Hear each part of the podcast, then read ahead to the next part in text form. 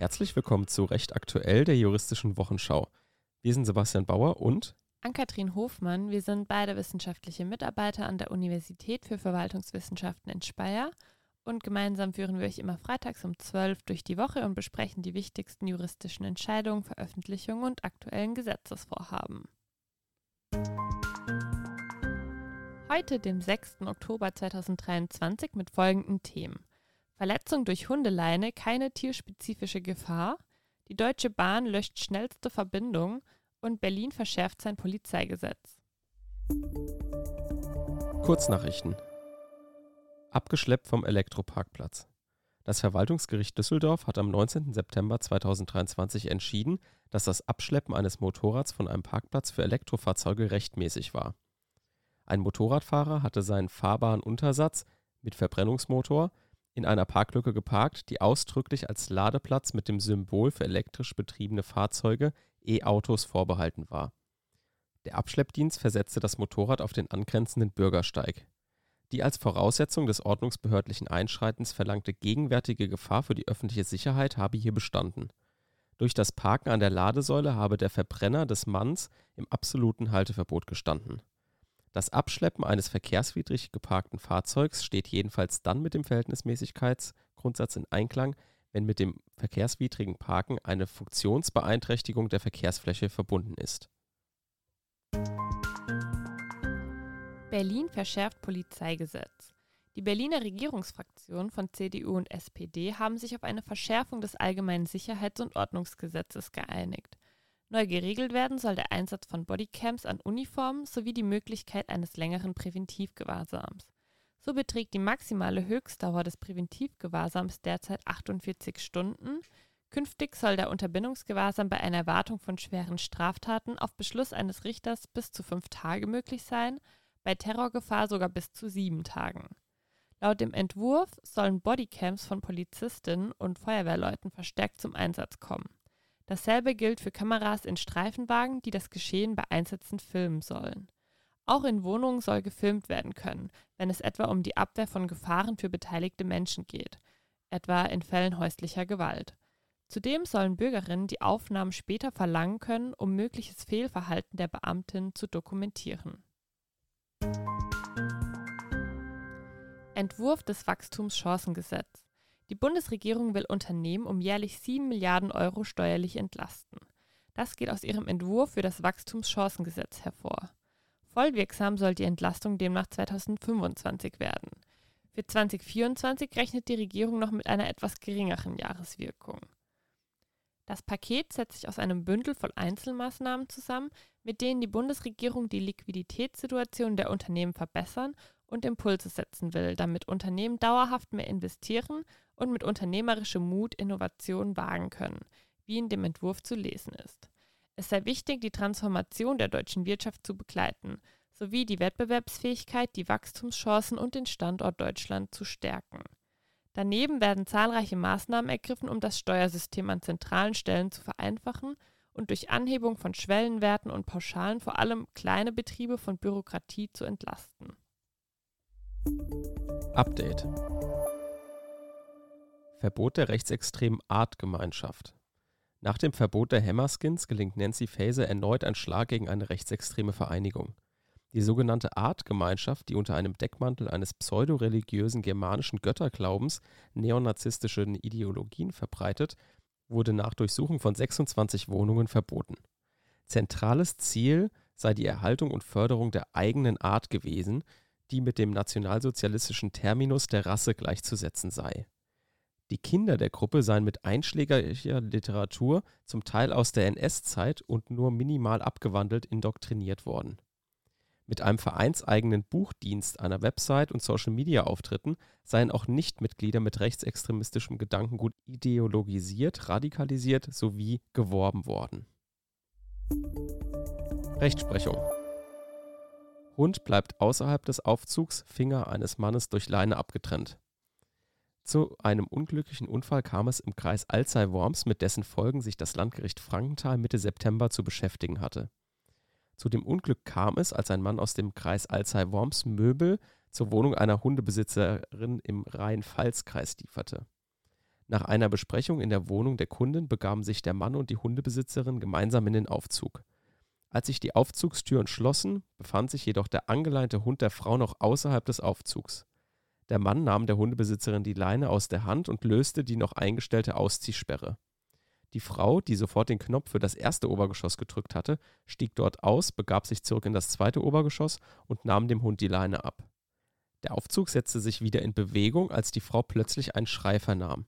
Der Mann hatte die dünne Nylonleine weiter in der Hand gehalten und versucht, diese so durch die Aufzugstür zu lenken, dass es nicht zu einer Stockung kommen würde, bis der Hund befreit wäre.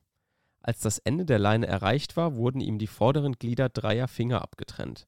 Zwei davon konnten operativ wieder rekonstruiert werden, bei einem Fingerglied war dies leider nicht möglich. Der Mann ist seither arbeitsunfähig. Nach seiner Auffassung sei die Frau als Hundebesitzerin für seine Verletzungen verantwortlich. Schließlich habe er die Verletzung bei seinen instinktiven Rettungsbemühungen erlitten. Knackpunkt ist hier im Rahmen der Tierhalterhaftung die spezifische Tiergefahr, die realisiert sein muss, damit die Gefährdungshaftung dem Geschädigten einen Ersatz seines Schadens zubilligt. Doch diese sah das Landgericht Frankenthal als nicht verwirklicht an.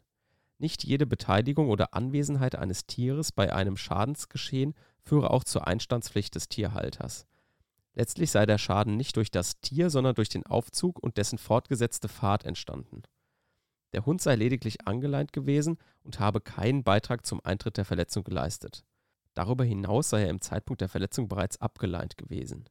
Die Tierhalterin habe den Unfall nicht verschuldet, weil dieser nicht vorhersehbar gewesen sei. Die Entscheidung ist nicht rechtskräftig, es wurde Berufung zum Pfälzischen Oberlandesgericht in Zweibrücken eingelegt. Familienstreit um Haustürschlüssel. Im Streit um die Rückgabe eines Haustürschlüssels wies das Amtsgericht München eine Klage auf Zahlung von Schadensersatz für einen Austausch des Haustürschlosses in Höhe von fast 700 Euro ab. Die Parteien sind Brüder, die nebeneinander wohnen und ihre Haustürschlüssel für Notfälle ausgetauscht hatten. Nach Meinungsverschiedenheiten zwischen den beiden wurden die Schlüssel gegenseitig zurückgefordert. Kurz vor Weihnachten 2022 forderte der Kläger den Beklagten zum zweiten Mal auf, seinen Schlüssel gegen Rückgabe des Haustürschlüssels des Beklagten zurückzugeben, mit dem Hinweis, dass ansonsten das Schloss ausgetauscht und die Kosten hierfür in Rechnung gestellt würden. Mangels Schlüsselrückgabe tauschte der Kläger das Schloss wie angekündigt aus, wofür ihm Kosten in Höhe von fast 700 Euro entstanden. Der Beklagte gab den Schlüssel Mitte Juni 2023, knapp zwei Monate nach dem Austausch des Schlosses, zurück. Eine frühere Rückgabe war ihm unter anderem aufgrund von Krankenhausaufenthalten nicht möglich gewesen.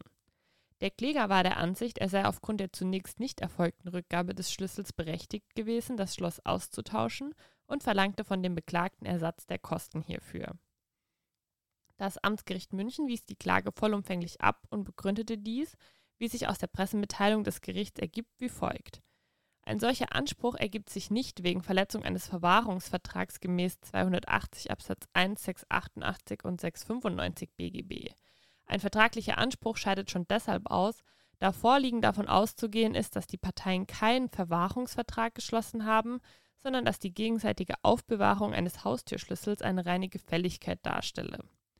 Entscheidend für die Abgrenzung zwischen Verwahrungsvertrag und reiner Gefälligkeit ist hier der Rechtsbindungswille.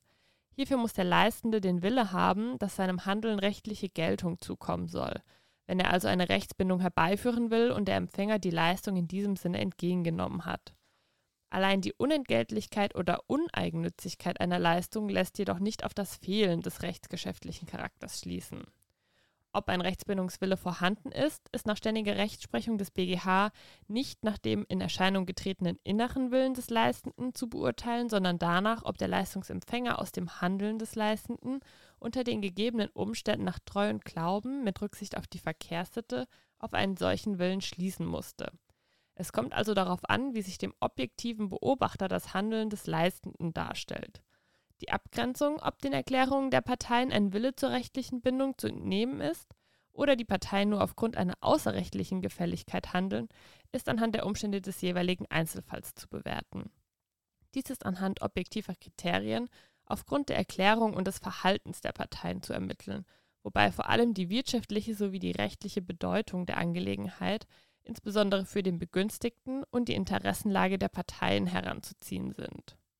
Die Abrede, wechselseitig einen Hausschlüssel für eventuelle Notfälle aufzubewahren, wurde vorliegend von Nachbarn getroffen. Dies stellt regelmäßig eine reine Gefälligkeit dar, ohne Rechtsbindungswillen, einen schuldrechtlichen Leistungsanspruch zu begründen. Dies gilt im vorliegenden Fall umso mehr, als dass es sich hier darüber hinaus auch noch um Brüder handelt, sodass zusätzlich ein familiäres Näheverhältnis gegeben ist.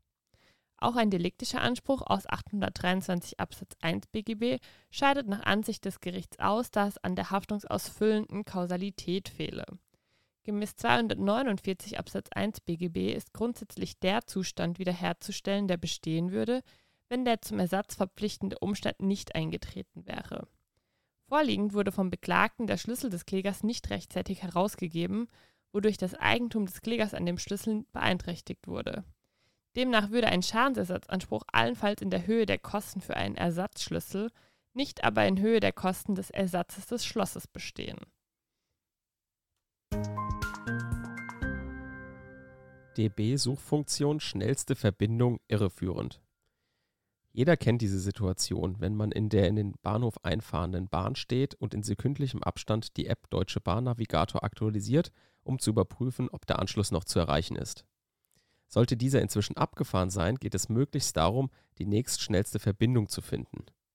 In der Deutsche Bahn Navigator App gab es bislang die Funktion schnellste Verbindung anzeigen, die man hierfür gut nutzen konnte, zumindest dachte man das. Das Oberlandesgericht Frankfurt am Main hat nunmehr entschieden, dass diese Suchfunktion irreführend ist. Als Ergebnis der schnellsten Verbindung werden in der Regel drei Verbindungen angezeigt. Der zugrunde liegende Algorithmus ermittelte im Fall der Eingabe einer Abfahrtszeit dabei zunächst von der gewählten Abfahrtszeit aus die absolut schnellste Verbindung. Anschließend wurde die danach abfahrende zweitschnellste Verbindung angezeigt. Ausgehend von der schnellsten Verbindung fand eine zeitliche Vorwärtssuche statt eine zweitschnellste Verbindung, deren Abfahrtszeit vor der der absolut schnellsten Verbindung liegt, wurde damit nicht angezeigt, auch wenn sie schneller als die nach der absolut schnellsten Verbindung abfahrende zweitschnellste Verbindung war. Im Fall einer einstündigen schnellsten Verbindung konnte dies dazu führen, dass ein eine Minute vor dieser Verbindung abfahrender Zug, der eine Stunde und eine Minute unterwegs ist, gar nicht ausgewiesen wurde, während ein eine Minute danach abfahrender Zug der zwei Stunden braucht, als zweitschnellste Verbindung erschien. Gegen die Gestaltung und Funktionsweise der Suchoption Schnellste Verbindung anzeigen auf der von der Deutsche Bahn App betriebenen Fahrplan-, Informations- und Reiseauskunftsmedien www.bahn.de und in der App Deutsche Bahn Navigator wendete sich ein konkurrierendes Unternehmen, welches Transportleistungen im Schienenpersonennahverkehr anbietet. Das Landgericht hat den Unterlassungsantrag zurückgewiesen. Die Beschwerde der Antragstellerin hatte vor dem Oberlandesgericht Erfolg. Die Ausgestaltung der Verbindungsauskunft sei irreführend und damit unlauter im Sinne von § 5 Absatz 1 UWG. Gemäß § 5 Absatz 1 UWG handelt unlauter, wer eine irreführende geschäftliche Handlung vornimmt, die geeignet ist, den Verbraucher oder sonstigen Marktteilnehmer zu einer geschäftlichen Entscheidung zu veranlassen, die er andernfalls nicht getroffen hätte Verbraucher werden davon ausgehen, dass es sich bei den angezeigten Verbindungen wie beworben um die schnellsten Verbindungen zu ihrer Suchanfrage handelt, auch weil das primäre Ziel des Verkehrs bei einer Verbindungsabfrage ist, möglichst schnell von A nach B zu kommen, führt das Oberlandesgericht näher aus. Das erweckte Verständnis stimme jedoch nicht mit den tatsächlichen Verhältnissen überein, sodass die Suchfunktion irreführend sei. Angezeigt werde zwar zunächst die absolut schnellste Verbindung, Ausgehend von dieser springe das Programm dann aber entweder vorwärts nach der Abfahrtssuche oder rückwärts nach der Ankunftssuche zu den nächsten absolut schnellsten Verbindungen. Die in der Ergebnisliste an zweiter und fortlaufender Stelle angezeigten Verbindungen seien damit nicht die nächstschnelleren im Hinblick auf die objektive Gesamtfahrdauer, sondern die nächstschnelleren nach der schnellsten Verbindung. Empfehlung der Woche ja, unsere Empfehlung der Woche ist folgende. Und zwar gibt es zurzeit im Moment einen Podcast auf Spotify, der heißt Ostsee, wer sprengte Nord Stream 1 und Nord Stream 2. Dann gibt es noch ein Dossier in der Zeit von der letzten Woche und es gibt eine ARD-Dokumentation, die man in der ARD-Mediathek abrufen kann. Und hier geht es, wie der Titel schon sagt, darum, wer Nord Stream 1 und Nord Stream 2 im letzten Jahr gesprengt hat. Das war ja groß in den Medien, jede Zeitung hatte darüber berichtet und Jetzt haben Ermittlungen von ARD, Süddeutsche und der Zeit bestimmtes Ergebnis ergeben, was ich jetzt natürlich nicht spoilern werde, sondern das könnt ihr euch dann im Podcast, in dem Dossier oder in der ARD-Mediathek anschauen. Dort werden praktisch nochmal die ganzen Ermittlungen aufgearbeitet, ähm, wie die Generalanwaltschaft da ermittelt hat und was man unter anderem in Polen über Verbindungen in die Ukraine und in, über Verbindungen nach Russland rausfinden konnte. Und das gibt einen ganz guten Einblick darin, wie so Geheimdienste auch funktionieren, ähm, was da so rausgefunden wurde und wer jetzt wirklich Nord Stream 1 und 2 gesprengt hat. Und das klingt alles so ein bisschen nach so einer Netflix-Serie, wo es um Geheimdienste geht, aber es ist wirklich passiert und deswegen auch sehr spannend als vielleicht sogar True Crime-Format. Sehr geeignet. Das war ein Podcast der Uni Speyer. Wir sind Sebastian Bauer und Ann-Kathrin Hofmann. Vielen Dank, dass ihr zugehört habt und bis nächste Woche.